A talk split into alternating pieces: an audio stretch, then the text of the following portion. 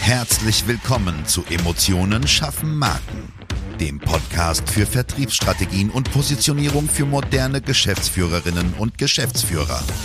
Hier beschäftigen wir uns mit modernen Strategien und Umsetzungstipps für erfolgreiche Unternehmen, die den Unterschied machen und zeigen wollen. Gerade in komplexen und innovativen Leistungsfeldern zeigen wir dir, wie du dich mit deinem Unternehmen von der Masse abhebst und wissenschaftlich fundierte Erfolge feiern kannst. Und jetzt wünschen wir dir viel Spaß mit dieser Episode und deinem Gastgeber, Jonas Zeiser.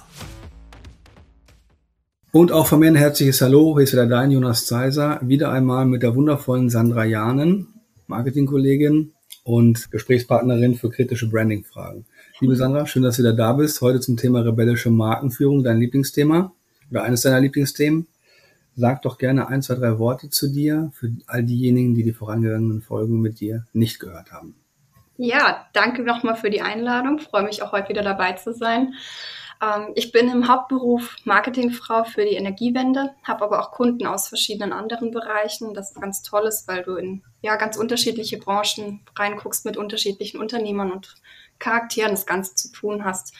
Und neben dem Thema rebellische Markenführung sind meine Herzensthemen Mitarbeiterbindung und Nachhaltigkeit. Ach ja, die Klassiker, Nachhaltigkeit. Ne? Nachhaltigkeit, Team, Nachhaltigkeit, Teamfähigkeit und flexible Arbeitszeiten. Genau. Was bedeutet denn für eine Spezialistin wie dich in der Tiefe rebellische Markenführung, wenn wir auf die wirklich fachliche Ebene gehen und nicht auf ein, ich sag mal ganz klassisch Marketing, bla bla, sondern auf BWL fundierte Themen. Was ist das für dich wirklich? Da gehen wir jetzt einmal nach den Archetypen, nach denen wir Marken kategorisieren und sagen, zu welchem Typus gehört denn meine Marke? Wem ordne ich den zu? Es gibt ja eher die die Aufgeschlossenen, die Weisen, die Kon Konservativen. Es gibt eben auch unter anderem die Rebellen. Das sind diejenigen, die aufsässig sind, die kühn sind, die auch stören wollen, die ja die Dinge anders machen wollen und sich nicht davor scheuen, auch mal Gegenwind zu bekommen. Und solche Rebellen gerade im Bereich der Marken, die stellen einfach Gewohntes in Frage, die brechen Regeln, die zetteln auch einfach mal eine Revolution an bei dem, was eben bisher gewohnt war in der Branche zu einem Produkt, zu einer Dienstleistung. Die einfach sagen, hey, wir, wir sind anders, wir sind das aus Prinzip, Prinzipientreu spielt da eine ganz große Rolle und wir lieben diese Individualität und die Veränderung. Mhm. Und sagst du bei der, also so andersrum, wie definiere ich eine rebellische Marke? Ne? Also was sind denn Kriterien dafür, außer dieses Anderssein? Wenn wir sagen, wir reden zum Beispiel von Positionierung, dann sagt jeder immer, okay, er ist anders. Ne? Mhm, ich habe was genau. vorliegen, da sagte mir der Kunde, sein USP ist, also das ist tatsächlich kein, kein Witz, der USP ist, ähm, Mensch und, und Maschinen zum Beispiel zu verbinden. Mhm. Ist, in meiner Welt ist das jetzt kein USP. Mhm. Ich hoffe auch in niemandes anderen Welt wo ich dann sage, okay, wir bewegen uns ja eigentlich komplett weg von anders. Was ist also wirklich anders sein? Ne? Wie definiere ich das? Wie greife ich das?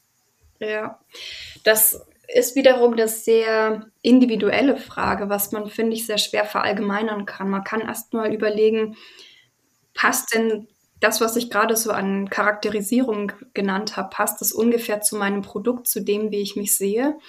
Und dann kann man es, finde ich, ganz schön an Beispielen festmachen, zum Beispiel Airbnb, die einfach die komplette Hotelbranche auf den Kopf gestellt haben und gesagt haben, das war das bisherige System. So sind Übernachtungen bisher gelaufen. Wir denken das komplett neu. Wir scheuen uns nicht davor, auch richtig uns Ärger einzuhandeln. Und von dem gab es ja reichlich gegenüber Airbnb. Wir denken trotzdem die Sache neu, weil wir von diesem Weg überzeugt sind und wir gehen den ohne Rücksicht auf Verluste, weil wir finden, dass es der richtige Weg ist. Ja, also Airbnb, Uber, Cirque du Soleil, die spielen auch alle in dieses Thema Blue Ocean Strategy mit rein. Ne? Genau. Ähm, eins meiner Lieblingsthemen auf jeden Fall. Mach dir mhm. deinen Markt neu. Mhm. Wenn wir über Rebellion sprechen, reden wir auch immer, du kannst, du brauchst immer jemanden, um zu rebellieren, ne? Mhm. Und beim Cirque du Soleil haben wir gesagt, okay, wir machen keinen Zirkus mehr mit Tieren. So, genau. Das war die Zusammenfassung. Wenn wir sagen, wir rebellieren, das heißt, wie stark würdest du das Thema Kommunikation gegen jemanden definieren. Zum Beispiel, als wir damals angefangen haben, hat jeder gesagt, du kannst keine Marketingagentur im weitesten Sinne, auch wenn wir es nicht sind, aber sagen wir mal, wir wären es ausschließlich, äh, führen. und, und eine Positionierung gegen den Wettbewerb machen. Das haben wir aber gemacht, weil wir gesagt haben, okay, es laufen so viele rum, die machen schöne Bildchen, haben wir mhm. keine Strategie. Haben mhm. sie einfach nicht in unserer Größenordnung, sondern halt erst ab einer Größe Ogilvy und so weiter. Und ich glaube, du brauchst schon einen, ich sag mal, einen Antichristen. Wie siehst du das? Der macht das Ganze natürlich leichter und du kannst dich damit sehr leicht in die Nesseln setzen, die Konkurrenz direkt anzugreifen. Und mit direkt angreifen meine ich, dass es da auch wiederum verschiedene Abstufungen gibt, ob du sagst, ähm, wir machen das besser als XY oder im Gegensatz zu Vorgehen so und so machen wir es auf die und die Art und Weise. Da hast du gerade mal vielleicht den Konkurrenznamen nicht genannt, hast aber doch die Konkurrenz ziemlich direkt angegriffen oder ihn wenigstens ans Bein gepinkelt. Du kannst das Ganze aber auch zum Beispiel anders formulieren und sagen, ich mache nicht schlecht, was der andere macht, ich formuliere aber, was ich besonders gut kann. Und gerade bei einem wirklich neuen Weg, wie zum Beispiel Uber, zu sagen, bisher ist die Personenbeförderung so und so gelaufen, wir machen es jetzt auf eine ganz andere Art und Weise, musst du noch nicht mal schlecht machen, was die bisherigen Taxiunternehmen gemacht haben, sondern hast einfach nur durch die Vorteilskommunikation von deinem Produkt, von deiner neuen Dienstleistung ausreichend kommuniziert, dass das jetzt anders ist als die Konkurrenz und es leuchtet jedem, der sich so ein Uber bestellt, natürlich ein, dass es viel sinnvoller ist, weil die Leute einen Haufen Geld sparen. Ja, ja. Da sind wir noch nicht bei einer so harten Rebellion. Ne? Also eine harte Rebellion finde ich zum Beispiel den Satz, größte, ich weiß nicht, wie sagen Sie es immer, größtes Hotel der Welt ohne eigene Zimmer oder was? Mhm, ja, mhm. das finde ich, das ist schon sehr hart. Ne? Ich meine, wenn wir solche Themen machen, sagen wir auch nie, Wettbewerb XY schlecht, sondern wir sagen halt, in der Branche ist das und das Usus und das ist halt völlig für den Eimer, weil, tap, tap, tap, zum Beispiel sagen wir, ähm, du gehst nicht zum Arzt und sagst, du passiert, dann operiert er dich am Zahn, obwohl das Knie weh tut, weil du keine Analyse gemacht hast. Aber das passiert ja da draußen, das ist ja die Wahrheit, das weißt du, das weiß ich. Ja. Gibt nicht wenige Beispiele von Leuten, denen das falsche Bein amputiert wurde, ne? Das ist, das ist jetzt für einen anderen Podcast, aber ja. das, wieder, das war noch ein bisschen Gesundheitsvorsorge, aber ja, gibt es nicht wenige tatsächlich, das stimmt. Ja. Das stimmt. Ja. ja, genau. Deswegen, man kann da und muss immer differenzieren, wie, wie radikal ich bin. Und es gibt nicht eine Art der Rebellion in der Markenkommunikation. Da musst du einfach gucken, was passt zu mir als Unternehmer, als Persönlichkeit, was passt zu meinem Produkt, zu meiner Dienstleistung, was passt auch zu der Zielgruppe, die ich konkret ansprechen möchte. Wie wie nonkonform ist die ganz konkret? Was hat die für Charaktereigenschaften? Ne? Wie, hm. wie sehen die im Detail aus, wenn ich mir einzelne Persönlichkeiten rauspicke? Und danach baust du natürlich dann ganz individuell deine persönliche Markenrebellion aus. Jetzt haben wir nur über sehr, sehr große Unternehmen gesprochen als Beispiel. Wie siehst du das bei einem 10, 15, 20, 100 Mann Unternehmen oder 500 Mann Unternehmen? Mhm. Können die, ähm, also auch wenn sie schon bestandene Unternehmen sind und kein Startup natürlich, ne, können die mhm eine rebellische Marke etablieren? Ist das überhaupt realistisch? Ist das ein, ein Budgetthema? Wo würdest du ansetzen?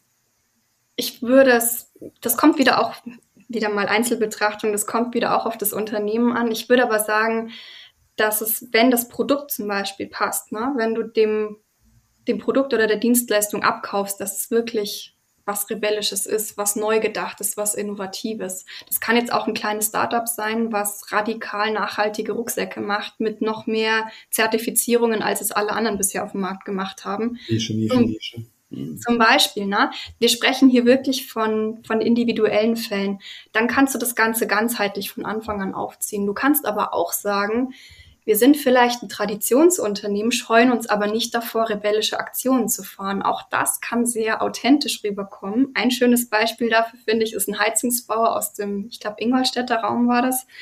Die haben gesagt, wir suchen ganz dringend für eine bestimmte Position einen Mitarbeiter. Und so wie die Position gestrickt ist, wollen wir am liebsten da sind wir wieder bei der Wunschzielgruppe, in dem Fall der Wunschmitarbeiter, wollen wir eine Teilzeitmama oder eine Teilzeitmutti egal in, in welchem Alter jetzt konkret. Und die haben das ganz radikal so in der Stellenanzeige formuliert. Das hat natürlich einen riesen Shitstorm verursacht von Leuten, die gesagt haben, hier Thema Diskriminierung, mhm. Gleichheit, Gendern, kannst du nicht machen. Ja, so Der hat das aber ausgesessen, dieser Heizungsbauer hat gesagt, ich stehe dahinter, ich wollte provozieren, ich habe provoziert und ich hatte Erfolg und das ist das Wichtige. Der konnte sich nämlich trotz allem Shitstorm vor lauter Bewerbern nicht retten und hat jetzt die perfekte Mitarbeiterin gefunden. Aber ganz ehrlich, wer kann deinen Laden besser organisieren als eine Person, die eine Familie organisiert? Mhm. Da kannst du tausendmal Unternehmer sein. Mhm. Sehen die alle. Genau so sieht's aus, ja. Das heißt, du darfst keine Angst haben vor Veränderung, darfst keine Angst haben vor Gegenwind. Das ist mal, denke ich, so die wichtigste Voraussetzung. Ne? Denn wer sich nonkonform verhalten möchte, muss auch damit rechnen, dass es nicht immer so ein ganz gemütliches und entspanntes Klima sein wird. Und wenn du aber sagst, ich bin der Typ dafür, ich kann das ab, ich habe ein dickes Fell und ich stehe da trotzdem dahinter, weil ich mir das gut überlegt habe, dann ist das eine richtig runde Sache. Und dann funktioniert das eben, wie in dem Beispiel gesehen, auch für ein sehr kleines Unternehmen, was gar nicht mal grundsätzlich rebellisch aufgestellt ist. Thema Stuck in the Middle, weder Fisch noch Fleisch. Ja, viele Unternehmer neigen dazu, sowas dann nicht anzupacken, weil sie sagen, ja, ich will lieber nicht auffallen, nachher noch Ärger und meine Marke vor der Wand. Mhm. Was ja schon an sich verrückt ist, das so zu, zu, zu denken. Was würdest du solchen Unternehmern mit an die Hand geben? Ja, ich meine, wer grundsätzlich nicht auffallen will auf dem Markt, der sollte sich überlegen, ob als Unternehmen wirklich auch erfolgreich sein kann, ob ähm, der Kunde mit Auftrag droht und sagt, hey, egal wie gut du zu verstecken versuchst, was du für tolle Sachen machst, ich will gerne trotzdem bei dir einkaufen. Solchen Leuten würde ich auch tatsächlich raten zu sagen, überleg dir mal, was die Konkurrenz macht, wo du stehst auf dem Markt. Wie willst du kommunizieren? Was willst du erreichen mit deiner Leistung? Wo willst du dich hinentwickeln? Welches Wachstum strebst du an? Und wie kann das am besten funktionieren? Und das kann eben möglicherweise mit dem Aufbrechen von gewohnten Strukturen sehr gut funktionieren, zu sagen, hey, wir gehen einen neuen Weg, wir wollen uns entwickeln, wir sehen das Potenzial in der Veränderung, in der, in der Entwicklung. Wir machen das jetzt einfach. Also da tatsächlich Mut zu haben und wenn man nicht genau weiß, wie man es anpacken kann, dann am besten einfach einen Spezialisten hinzuziehen. Okay, vielen Dank. Hast du ein cooles Beispiel, wie man so, also die Marke steht, wir haben eine rebellische Kommunikation entwickelt. Mhm. Ähm, hast du Beispiele, wie man diese rebellischen Elemente in eine Marketingkampagne implementieren kann, dass es auch funktioniert? Gibt es ein geiles Praxisbeispiel, was man sich da draußen als äh, Aufhänger nehmen kann, wo man sich mal dann orientieren kann? Ja, ein ganz tolles Beispiel für wirklich gelungene rebellische Markenführung ist für mich Apple. Die haben es nämlich verstanden, das Ganze wirklich von vorne bis hinten ganz konsequent durchzuziehen. Die haben im Gegensatz zu Nokia, über die wir ja in der früheren Folge schon mal gesprochen haben, nicht auf diesem bisherigen Status quo beharrt, sondern gesagt, wie kann man ein Produkt wirklich ganz radikal neu denken? Wie kann ich das komplett neu aufziehen? Wie kann ich alles bisherige, alles Gewohnte in Frage stellen? Ich nehme dabei auch in Kauf, dass das Risiko besteht, dass ich scheitere, dass sich vielleicht nicht jedes Produkt durchsetzt. Aber ich habe diese Vision und ich stehe da dahinter. Mhm. Die haben das wirklich konkret umgesetzt und so durchgezogen. Und die haben das nicht nur in Hinblick auf diese Produktentwicklung durchgezogen, die haben das auch im Hinblick auf die Produktpräsentation durchgezogen. Ich meine, Steve Jobs war ja dort wirklich die Ikone schlechthin, der die Art der Präsentation, der Markteinführung seiner neuen Produkte so radikal neu gedacht hat, dass das wirklich einen ganz einmaligen Eventcharakter hatte, über den die Leute auch gesprochen haben. Das sind solche Dinge, wo ich sage, das ist einfach genial, von Anfang bis Ende konsequent und nachvollziehbar stimmig umgesetzt. Also für mich ein ja nach wie vor ganz fantastisches Beispiel dafür, wie man es eben richtig machen kann. Ja, natürlich auch genug Cash gehabt, um es zweimal zu versuchen. Ne? Das darf man auch nicht vergessen. Ja, ich meine, angefangen haben sie ja mit nicht mal gerade großen finanziellen Mitteln, aber die hatten eben so diesen rebellischen Gedanken, hey, wir machen es anders, wir haben diese Vision, wir setzen das um. Ja, und der Erfolg hat ihnen recht gegeben. Inzwischen stimmt mhm. Geld.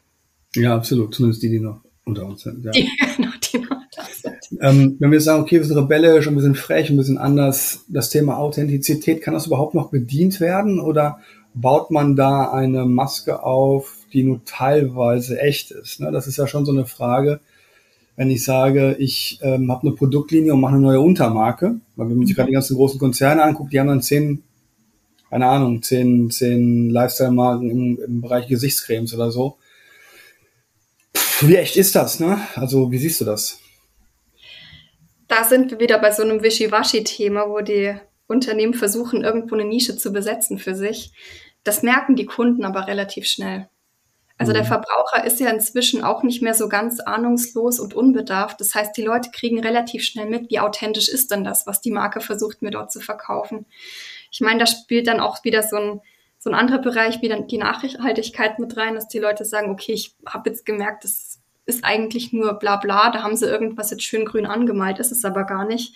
Und wenn sie in so einem anderen Bereich versuchen, irgendwas als besonders neu, unkonventionell oder rebellisch einzuführen, und du siehst eigentlich, ist es nur ein Abklatsch, um ja ein neues Produkt zu verkaufen, kriegen die Leute das relativ schnell mit. Und da ist die Gefahr dann einfach ganz groß, dass du es dir mit einem eigentlich treuen Kundenstamm eher verscherzt oder dass du die verstimmst an der Stelle, weil sie sagen, hm, bisher fand ich die Marke eigentlich ganz cool, aber was sie da gemacht haben, kann ich sie nicht so richtig nachvollziehen. Würde ich jetzt auch nicht unbedingt kaufen oder habe ich gekauft, hat mich jetzt nicht überzeugt, weil das nicht konsistent war, das, was sie mir erklärt haben in der Werbung und was das Produkt tatsächlich ja. leistet. Ne? Ja.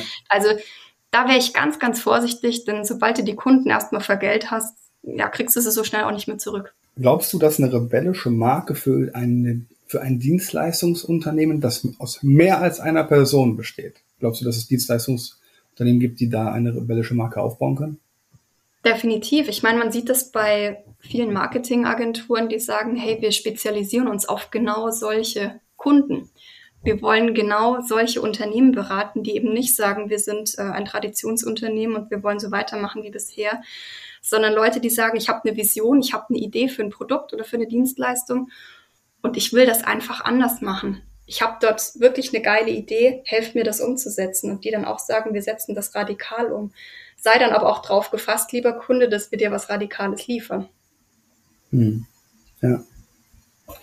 Gibt es Tipps aus deiner Sicht für Unternehmen, die rebellische Markenführung umsetzen wollen? Gibt es Branchen, die du empfiehlst oder denen du empfiehlst, auf jeden Fall zu überdenken, das zu machen? Oder gibt es Branchen, wo du sagst, ey, bitte auf gar keinen Fall anpacken? Wenn ihr hier im, in der Pflegeeinrichtung was ganz anderes macht, dann lieber nicht, oder? Auf jeden Fall. Also du musst dort definitiv differenzieren zwischen dem, was deine Leistung eigentlich im Kern ausmacht. Wenn wir jetzt das Beispiel Pflege nochmal aufgreifen, da geht es um Sicherheit, um Vertrauen, um Verlässlichkeit, um Beständigkeit.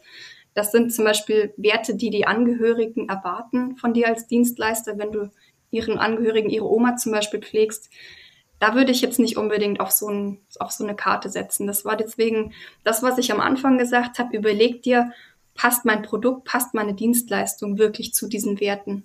Oder besetze ich eigentlich komplett andere Charaktereigenschaften, was gut, richtig und sinnvoll ist?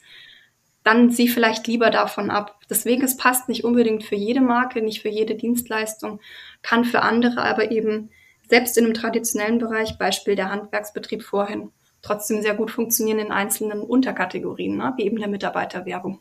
Mhm. Absolut. Liebe Sandra, vielen, vielen Dank für deine Zeit, dass du dir die Zeit genommen hast, für deine Expertise, für dein Wissen und deine Urteile und Einblicke. Schön, dass du da warst. Ja, danke für die Einladung.